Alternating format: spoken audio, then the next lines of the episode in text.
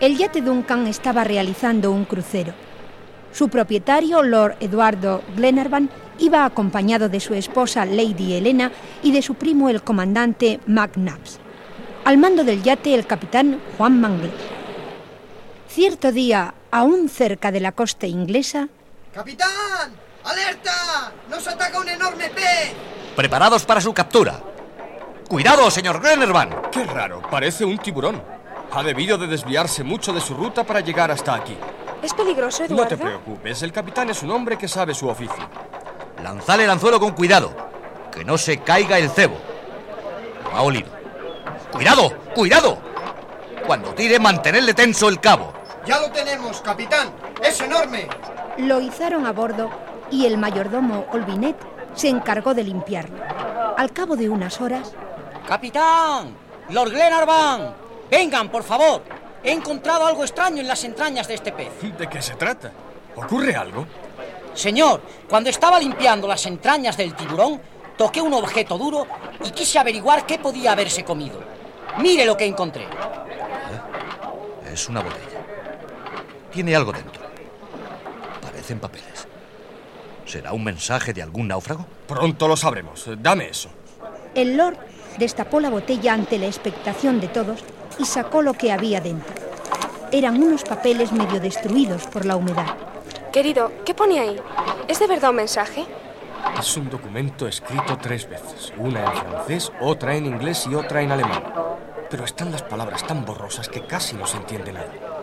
Podemos intentar leerlo y completarlo entre las tres copias. Leyeron el documento en inglés, pero aparte de unas cifras no lograron entender nada más de él. A continuación lo completaron con el escrito en francés y llegaron a la conclusión de que unos náufragos necesitaban ayuda. Con la lectura del alemán obtuvieron una idea algo más exacta, aunque había muchas palabras que no se entendían o estaban borrosas. Bien, vamos a ver si ahora entre los tres lo desciframos. Hay primero una fecha, 7 de junio de 1862. Después dice Britannia naufragó Gonia Austral. Dos marineros y el capitán GR. Continente, feroces indios. Arrojo este mensaje de longitud. 37 grados de latitud. Auxilio. La emoción en el Duncan fue indescriptible. Habían encontrado un auténtico mensaje de un naufragio. Eduardo, tenemos que ayudar a esta gente. ¿Qué podríamos hacer? Pondremos rumbo a Londres. Primero averiguaremos qué buques han partido el 7 de junio del año pasado y cómo se llamaba su capitán, para localizar al del mensaje y nos ocuparemos de su rescate. Pondremos en ello todo nuestro empeño. ¿Vendrás con nosotros, McNabbs? Eh, si me permitís, iré con vosotros. Eh, quiero contribuir en la búsqueda de esos valientes. Qué buenos sois. Estoy orgullosa de vosotros. Al día siguiente arribaban a Londres, donde Lord Glenarvan hizo las oportunas averiguaciones. Solo había un buque que había partido el día que se leía en el mensaje, el Britannia. A su cargo iba el capitán Grant. Querida Elena, voy a poner un anuncio en los distintos periódicos del país que diga lo siguiente. Si alguien tiene interés en conocer el paradero del capitán Grant del buque Britannia, que se dirija a Lord Glenarvan, Castillo de Malcolm, Escocia. ¿Pero habéis llegado a descifrar por completo el mensaje? No, pero es fácil deducirlo. Sabemos quién era el capitán y el nombre del buque. El mensaje dice Gonia Austral. Debe querer decir Patagonia en el hemisferio austral. Como luego nos da latitud 37 grados, debemos ir a América del Sur, que es donde está la Patagonia, y recorriendo el paralelo 37 los encontraremos. Roguemos que estén vivos y los indios los hayan tratado bien. Tienes razón. A los pocos días, el mayordomo anunció la visita de una joven y un muchacho. Lady Helena les recibió. Pasad, ¿quién sois? Señora, queríamos hablar con Lord Glenarvan, que ha publicado un anuncio. Yo soy su esposa. ¿Y vosotros? Somos los hijos del capitán Grant. Yo soy María, y este es mi hermano, Roberto. Queridos, qué alegría me produce daros esta noticia. Hemos encontrado una botella con un mensaje de vuestro padre. ¿Está vivo? No lo sabemos, pero estamos dispuestos a intentar ir en su busca. Qué buenos son ustedes. ¿Nos permitirán acompañarles? Claro que sí. Lord Glenarvan estará encantado. Dentro de tres días partiremos para América. Es maravilloso. Qué buena es usted. Estoy orgullosa de contribuir a la salvación de un hombre como vuestro padre. A partir de entonces, todo fueron preparativos. Había que revisar el Duncan y prepararlo todo para partir. Emprenderían el viaje Lord Glenarvan y su esposa, el comandante McNabbs, María y Roberto y el mayordomo Olvinet. Al cargo del barco iría el capitán Juan Manglés y la tripulación. Partieron de Glasgow de madrugada y al día siguiente todos se levantaron temprano para ver el impresionante espectáculo de la salida del sol en alta mar. De pronto apareció una persona desconocida en el barco que empezó a gritar llamando al mayordomo. Mayordomo, eh, mayordomo. Buenos días, señor. ¿Qué desea? ¿A qué hora subirán el desayuno? Hace casi dos días que no pruebo bocado. Soy el pasajero del camarote número 6. El desayuno se servirá a las nueve, señor. Eh, Como todavía es pronto, eh, prepáreme por favor una copa de jerez y unas galletas. ¿Y el capitán? Eh, Seguro que está durmiendo todavía. No, señor. Aquí viene. Querido capitán Brinton, tenía hondos deseos de conocerle. Me han hablado muy bien de usted. Eh, perdone, señor, pero, pero, pero yo no soy el capitán Brinton, sino Manglés. Vamos, vamos, déjese de bromas. Ya me habían dicho que es usted muy gracioso. ¿Cuándo llegaremos a Calcuta? Eh, señor, eh, no estoy hablando en broma. Yo soy el capitán Manglés y este yate no se dirige a Calcuta, sino a América del Sur. Mm, Pero, pero, pero, pero este barco... Pero este barco no es el Escocia. No, por favor. No me diga que me he equivocado. Me temo que sí, señor. Estas cosas solo me pasan a mí. ¿Qué van a decir mis compañeros de la Sociedad Geográfica? El trabajo que iba a realizar, abandonado. Será el descrédito, el ridículo absoluto. Cálmese, señor. Podemos desembarcarle en el primer puerto y desde allí usted reemprenderá su viaje. Me ha parecido conocerle. ¿No será usted el señor Paganel? En efecto, eh, soy yo. ¿Cómo lo sabe? ¿Cómo no voy a conocerle? Su trabajo en la Sociedad Geográfica Francesa tiene fama mundial, así como sus despistes. Ah, Es cierto, es cierto. Soy un terrible despistado. Me parece acertado que me desembarquen en el primer puerto que toquen. Y les estoy muy agradecido por su amabilidad. Paganel, muy triste, se retiró, dejando reunidos a Glenarvan, el capitán Manglés, Elena y a McNabbs. Es un auténtico sabio, pero sus despistes son famosos. En cierta ocasión realizó un mapa maravilloso y de enorme interés sobre América, y le puso de título Japón. Pobrecillo. ¿Y si le dijéramos que nos acompañase y nos ayudase a encontrar al capitán Grant? Podemos intentarlo, pero no querrá. De todas formas, todos los puertos que vamos a tocar están tan apartados de su ruta que en volver a Londres puede tardar mucho tiempo. Eh, quizá quiera quedarse. Pero si es tan distraído, igual nos mete en líos continuamente. Pero sus conocimientos sobre América pueden ser de gran ayuda para nosotros. Vamos a recorrer zonas que él conoce como la palma de su mano. Eh, Está bien, eh, vosotros veréis. Así fue como la expedición contó, a partir de aquel momento, con un nuevo miembro, ya que Paganel aceptó encantado el ofrecimiento de Lord Glenarvan. Y sobre todo porque era casi imposible para él volver a Londres. Y además, como el Escocia había partido ya, no tenía posibilidad en varios meses de dirigirse a Calcuta. A partir de ese momento, Paganel se dedicó a estudiar planos, cartas de navegación y todo aquello que pudiera ser útil para el viaje. Empezó a estudiar español para entenderse con los indios de América del Sur y daba clases de geografía a Roberto. Al fin llegaron a la Concepción, pero ni el cónsul ni nadie supo darles cuenta del Britannia. Lord Glenarvan estaba desorientado. ¿Qué hacemos ahora? Nadie sabe nada del Britannia. En mi modesta opinión deberíamos cruzar América del Sur, siguiendo el paralelo 37. Eh, Solo así daremos con el Capitán Grant. Eh, sí, en algún sitio del paralelo 37 tiene que estar mi padre. Pues lo encontraremos. He pensado que las mujeres se queden en el barco con el capitán y la tripulación. Los demás iremos atravesando por el interior. Dentro de unos 25 días aproximadamente, podemos llegar a la otra orilla. Y mientras el Duncan habrá tenido tiempo de dar la vuelta por mar y nos recogerá allí en el lugar en que acordemos. Pero los indios, señor Paganel, no serán, no sé cómo decirlo, no serán de los que... No se esfuerce, señora. En esta parte del mundo no son antropófagos. Pueden estar tranquilos. Si le tienen prisionero, seguro que estará vivo. Estad tranquilos que no ocurrirá nada. Roberto, tú debes quedarte con Lady Elena y tu hermana. No, señor. Yo quiero ayudar a encontrar a mi padre. Mi ayuda puede ser valiosa. Bien, eres joven y fuerte. Podrás resistirlo. Mañana emprenderemos la marcha. Iremos Paganel, el comandante, McNabbs, Roberto, tres marineros del buque y yo.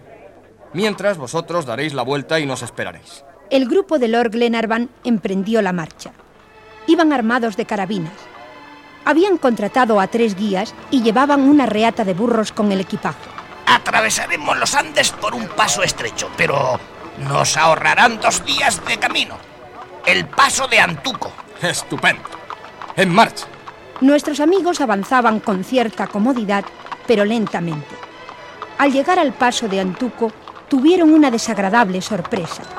El paso estaba cerrado por una gran avalancha de piedras. Era imposible atravesarlo en burro y los guías les abandonaron. Paganel se ofreció como guía. No se preocupe, Lord Glenarvan. Eh, yo puedo conducirles mejor aún que los guías. Confíen en mí.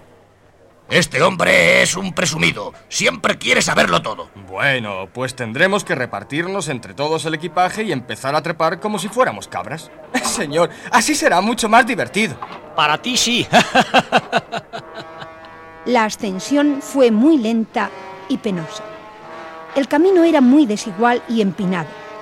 Al fin, tras dos días de continuo andar, llegaron a las llanuras. De pronto, ¡Qué extraño! Todos los animales se dirigen a los Andes. He visto varias bandadas de pájaros y cada vez vienen más. Señor, miren los animales, parece que huyeran de algo. Sí que es extraño. En fin, ya descubriremos de qué se trata. Sigamos adelante. El camino ahora era mucho más agradable. Estaban atravesando una gran llanura. No había indicios de indios por ningún lado. En esta zona no puede estar el capitán Grant, porque no hay indios. Las primeras tribus las encontraremos mañana. Eh, son indios pacíficos y nos recibirán bien, Eh, Pues si son pacíficos, ¿cómo es posible que tengan a mi padre prisionero? porque les puede servir de mucha ayuda. Nosotros les haremos regalos y nos considerarán amigos. ¿No oís?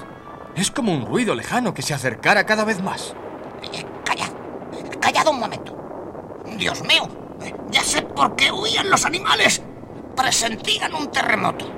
Antes de que hubiese terminado de decirlo, la tierra empezó a abrirse.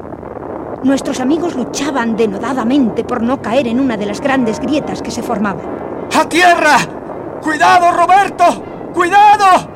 ¡Cuidado, Roberto! Acércate que te dé la mano, ¡oh, Dios mío! ¡Socorro! ¡Auxilio! ¡Socorro!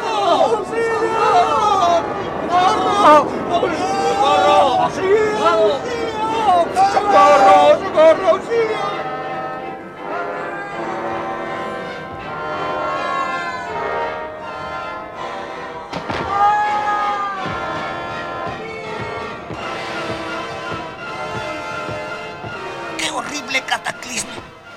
¿Dónde están los demás? Ah, aquí está el comandante y los tres marineros. Comandante, ¿se encuentra bien? Eh, sí. Oh, creo que no tengo nada roto. ¿Y Lord Glenarvan? A- Allí está. Vamos, Lord Glenarvan. Lord Glenarvan. Ya vuelve en sí. ¿Qué ha ocurrido? Oh, Dios mío, ya recuerdo. El terremoto. Eh, ¿Y Roberto? Una gran grieta lo alejó de mí antes de que perdiera el conocimiento. ¿Lo habéis encontrado? No, señor. Creíamos que estaría por aquí. Pobre muchacho. Quiera Dios que no le haya ocurrido nada. ¿Qué es aquello? Parece un águila volando en círculos. Es cierto. Quizás ha encontrado a nuestro amigo. ¡Vamos! ¡Cuidado! El águila se dirige en picado a tierra. Ha cogido a Roberto en sus garras y se lo lleva. ¡Rápido! ¡Una carabina! ¡Acertó! Vamos, eh, tenemos que comprobar que no le ha pasado nada con la caída. La altura no era mucha. Roberto, muchacho, ¿estás bien? Oh, señor, muchas gracias. Ahora les debo también la vida. Muchacho, no te muevas hasta que veamos si tienes algún hueso roto. Solo estoy magullado, señor. Eres un chico fuerte y valiente. Tu padre estará orgulloso de ti. Esta escena había tenido un testigo. Un gran indio les estaba observando. Era Patagón, habitante de Patagonia. ¿Habla español? Sí, sí. Eh, bien, eh, Paganel. Ahora podrá usted servirnos de intérprete. ¿Vos sois un hombre de Ben? Eh, no comprendo. Este hombre no habla español. ¿No será otra de sus equivocaciones? No, señor. Aquí tengo el libro en que aprendí español. Eh, a ver, déjeme, déjeme ver. Lengua portuguesa. ha aprendido usted portugués, no español. Por señas consiguieron entenderse con el indio. Había oído hablar de un prisionero del rey de los polluches. Roberto estaba terriblemente emocionado. Ya tenemos una pista, pero hay un problema fundamental. Con el terremoto hemos perdido el agua, que es imprescindible en la región en que nos encontramos. Haremos dos grupos. Talcabe y yo daremos un rodeo hasta encontrar el agua. Los demás seguirán el paralelo 37. Nos reuniremos dentro de dos días. Señor, déjeme ir con usted. Bien, Roberto, acompáñanos. Te lo mereces porque eres un valiente. Así emprendieron de nuevo la marcha. Al llegar la noche hicieron alto para dormir al lado de unas ruinas de un poblado indio. Encendieron una hoguera. A medianoche, Talcabe, que había oído algo, despertó a Lord Glenarvan. ¿Qué pasa? ¿Qué me quieres decir? Son lobos. Ayudándose con señas, Talcabe le dijo que eran lobos de la pampa, que no se acercaban porque temían al fuego, que tendrían que tener cuidado, pues solo tenían ramas para quemar un par de horas y que los lobos no se retirarían hasta que amaneciera. Entonces se irían porque no soportan el sol y que toda munición era importante. Nuestros amigos estaban en una postura desesperada. ¿Qué iba a ocurrir? Roberto sugirió. ¿Y si les disparamos? El indio dice que no hay problemas mientras el fuego esté encendido. Guarda las balas, que no serán necesarias después. El fuego se fue apagando. Tenían 20 cartuchos que Talcabe y Glenarvan aprovecharon bien. Talcabe empezó a ensillar su caballo. ¿Nos abandona? No, es incapaz de eso. Yo creo que pretende que los lobos le sigan para salvarnos a nosotros. No, eso lo haré yo. Lord Glenarvan y Talcabe se enredaron en una discusión. Mientras tanto... Roberto, chiquillo. Quiere sacrificarse por nosotros. Mire, los lobos van detrás de él. Talcabe le explicó, como siempre por señas, que no se preocupase y que no se dejaría coger, pues su caballo era muy rápido. A la mañana siguiente, Talcabe oyó el galopar de su caballo y advirtió a Lord Glenarvan. Dios quiera que no le haya pasado nada. Este muchacho es un valiente. ¡Talcabe! ¡Señor! ¡Aquí estoy! Muchacho, qué alegría me da verte. Eres un auténtico valiente. Descansa ahora, has galopado toda la noche. Roberto se durmió con la tranquilidad de haber ayudado a un hombre que tanto estaba haciendo por su familia. Al día siguiente encontraron un manantial y llenaron bien los depósitos. Emprendieron el camino para encontrarse con el grupo de Paganel. Tardaron dos días enteros. Señor Paganel, ya estamos aquí. Traemos el agua. ¿Qué tal estáis, amigos? ¿Hay alguna novedad? Eh, sí, hemos encontrado un grupo de indios. Les hemos comprado caballos para todos. Nos han aconsejado dirigirnos al fuerte Independencia.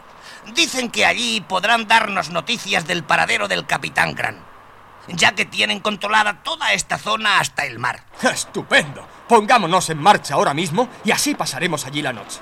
Al caer la tarde, llegaban nuestros amigos ante el fuerte, pero su comandante les aseguró que en toda la zona no había ningún hombre prisionero de los indios. El comandante dominaba la zona y nuestros amigos se dieron cuenta de que decía la verdad. Su desencanto fue terrible. Roberto era el más triste de todos. Dios mío, pero qué desilusión para María. Pero no podemos dejarnos vencer. Tenemos que encontrarlos. Podemos seguir el paradero 37. En algún lugar estarán. Paganel, ¿qué territorios cruza el paralelo 37? Cruza el Océano Atlántico, atraviesa la isla de San Pedro, corta Australia por la provincia de... de, de- de- ¡Ah, que claro, claro, que ya lo veo! ¡Hemos estado ciegos! ¿Qué le pasa? ¿Qué dice? Hemos estado buscando al capitán Grant donde no ha estado nunca. Es imposible. El mensaje lo decía bien claro. No, no hemos sabido descifrar el mensaje. Miren, cuando decía austral, creíamos que era el continente austral, o sea, el sur. Pero quería decir Australia, el continente australiano. Entonces, amigos, rumbo a Australia. Al día siguiente llegaban al mar. Habían atravesado América del Sur. Cuando avistaron al Duncan anclado en el puerto, todos se emocionaron. No habían encontrado al capitán Grant, pero quizá ahora estaban sobre su pista. Lady Helena, María y el capitán Manglés le recibieron con alborozo. Después de contarles las aventuras que habían vivido, decidieron ponerse en marcha inmediatamente y levar anclas. Llevaban diez días de navegación cuando Manglés llamó a Lord Glenarvan. Eh, milord, hay demasiada calma. ¿Teméis algo? Sí, estamos en la zona de los monzones. Puede haber tormenta. Manglés tenía razón. Un tremendo huracán se aproximaba. Manglés ordenó a todos que permaneciesen en sus camarotes. El Duncan se preparó a luchar contra la tempestad. Arriad todo. Cada uno a sus puestos. ¡Cuidado! ¿Qué ocurre, marinero? Se escola el buque, señor. Voy a la sala de máquinas. ¿Qué ha pasado? Se ha roto la hélice. ¿Es posible arreglarla? En estas condiciones no. ¡Haz todo lo que puedas! Bajó a los camarotes muy preocupado y habló con el dueño del barco, Lord Glenarvan. Lord Glenarvan, me voy a ver obligado a embarrancar el yate. Haz lo que consideres más oportuno. Sabes que tengo plena confianza en ti. Gracias, señor. La situación es peligrosa. No se muevan de ahora. Una ola podría barrerles de la cubierta. La lucha contra el huracán fue denodada. Durante dos días se vieron envueltos en él. Al tercero notaron que habían vencido. Pero el Duncan estaba en malas condiciones y Manglés se vio en la necesidad de embarrancarlo en la costa. Tuvieron la suerte de hacerlo cerca de un gran rancho, donde fueron muy bien acogidos por su dueño. Bienvenidos a casa de Paddy O'Moore. Qué terrible travesía han debido de tener con el huracán en el océano. Sí, ha sido espantoso. Gracias por su hospitalidad, pues estamos muy cansados. Nuestra visita tiene una intención.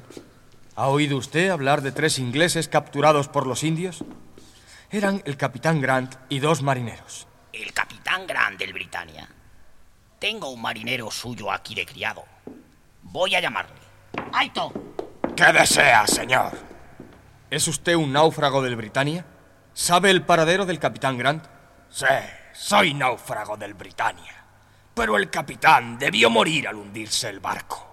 Imposible. Tenemos un mensaje suyo en el que afirma que está prisionero de unos indios. Venimos buscándole. Si me lo permite, yo me uniré a la expedición. Encantado. El comandante McNabbs no puso muy buena cara. No le gustaba a Ayton. A los dos días, una vez descansados, se pusieron en marcha. Esta vez, María, Lady Helena y Manglés les acompañarían. El segundo de a bordo quedaba encargado de arreglar el Duncan y esperaba acudir a recibirles al otro lado de la isla, en Melbourne. Ayton hizo muchas preguntas sobre el Duncan. ¿Cuánto corría? ¿Qué máquinas llevaba?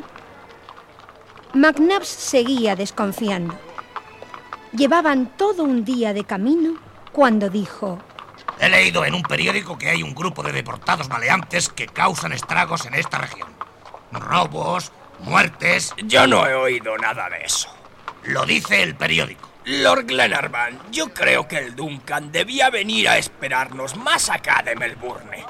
No, Ayton, ¿para qué? McNabbs no dejaba de vigilar a Ayton. A la mañana siguiente, cuando se despertaron, encontraron tres caballerías muertas. Nadie se lo explicaba. En los días sucesivos se irían muriendo las demás.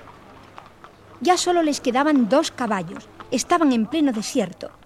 No había rastro del capitán Grant. Amigos, me temo que nos hemos equivocado otra vez.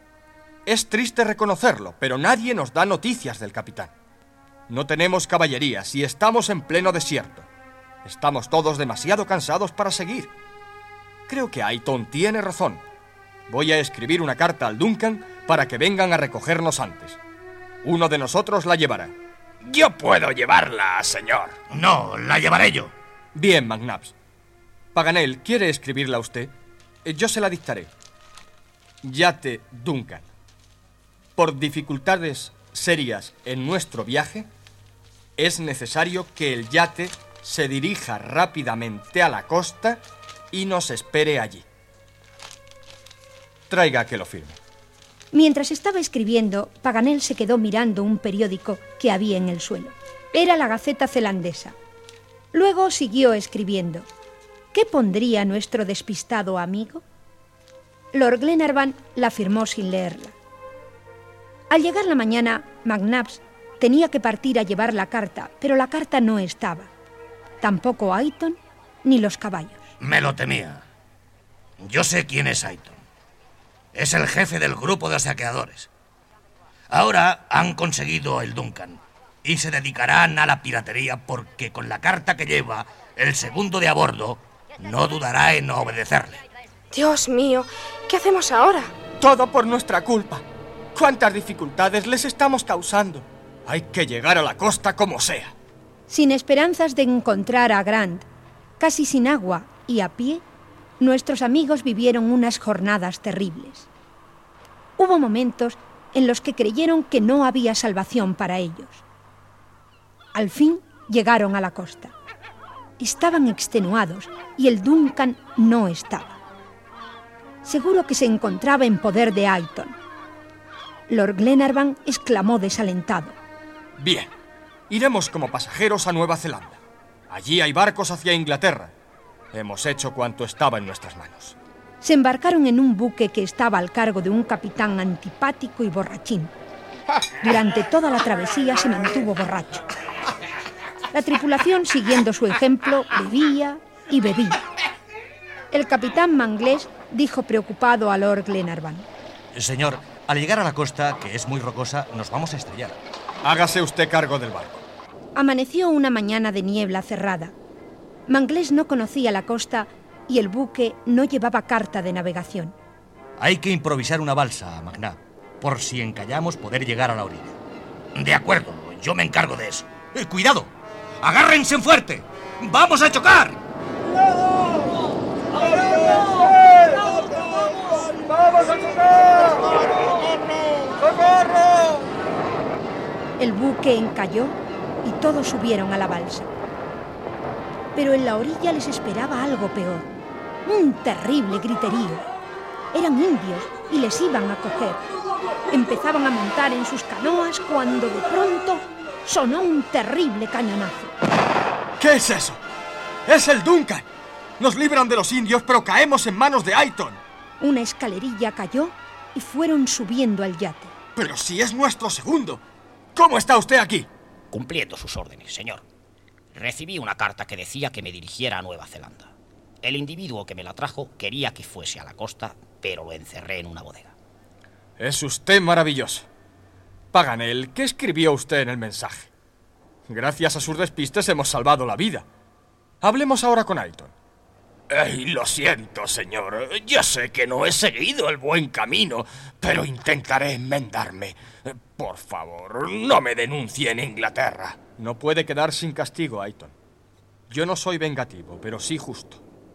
Eh, abandóneme en un pequeño islote deshabitado. Es una buena cárcel. De acuerdo. El Duncan se puso en marcha. La decepción de no haber encontrado al capitán Grant se compensaba con la idea de que habían salvado sus vidas. Solo María y Roberto eran inconsolables.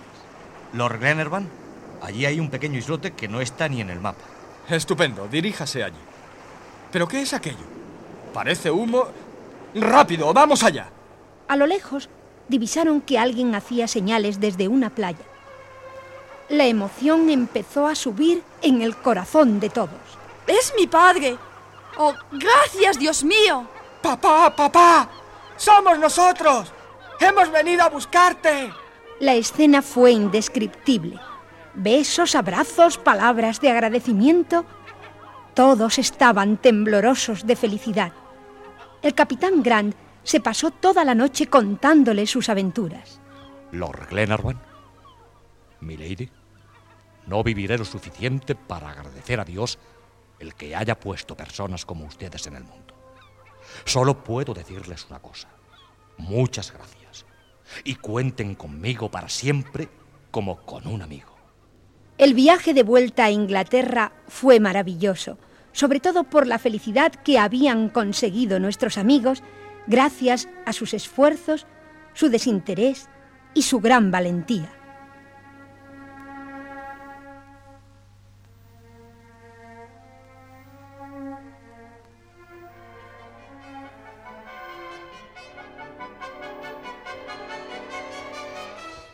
Julio Verne es el autor de esta obra. Vivió durante el siglo pasado. Escribió muchas novelas que en su tiempo eran totalmente fantásticas. Viaje al centro de la Tierra, 20.000 leguas de viaje submarino, La vuelta al mundo en 80 días y muchas más. En otra ocasión te contaré alguna de ellas. Sus contemporáneos pensaban que estas novelas suyas eran de ciencia ficción, que el hombre no lograría nunca realizar las hazañas que inventaba la gran imaginación de Julio Verne. Sin embargo, hoy se han cumplido casi todas las cosas que nos relataba. El hombre puede viajar por debajo del mar gracias a la invención del submarino por Isaac Peral, un gran español. Puede viajar por los aires y dar la vuelta al mundo no solo en globo, sino en rapidísimos aviones. Y lo que era más increíble, consiguió llegar a la Luna el día 20 de julio de 1969.